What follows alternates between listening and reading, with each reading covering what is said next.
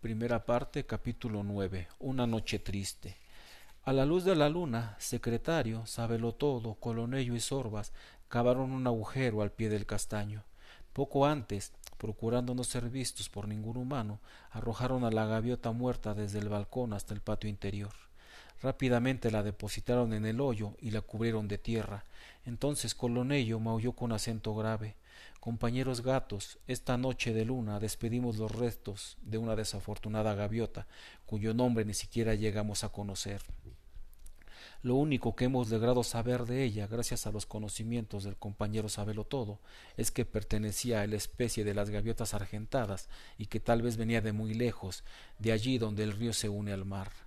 Muy poco supimos de ella, pero lo que importa es que llegó moribunda hasta la casa de Sorbas, uno de los nuestros, y depositó en él toda su confianza.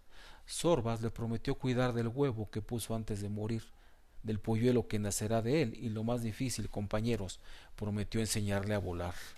Volar, tomo 23, letra B, se escuchó musitar a todo. Es exactamente lo que el señor Colonello iba a decir. No le saques los mayudos de la boca, aconsejó secretario. Promesas difíciles de cumplir, prosiguió impasible Colonello, pero sabemos que un gato de puerto siempre cumple con sus maullidos. Para ayudar a, a que lo consiga, ordenó que el compañero Sorbas no abandone el huevo hasta que nazca el polluelo y que el compañero sabelo todo, consulte en enciclopedia, en fin, en los libros esos, todo lo que tenga que ver con el arte de volar. Y ahora digamos adiós a esta gaviota víctima de la desgracia provocada por los humanos. Estiremos los cuellos hacia la luna y maullemos la canción del adiós de los gatos del puerto.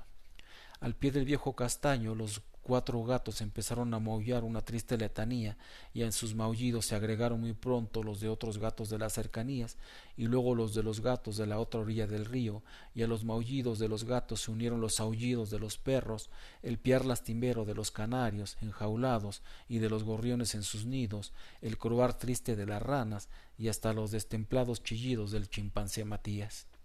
Las luces de todas las casas de Hamburgo se encendieron, y aquella noche todos sus habitantes se preguntaron a qué se debía la extraña tristeza que súbitamente se había apoderado de los animales.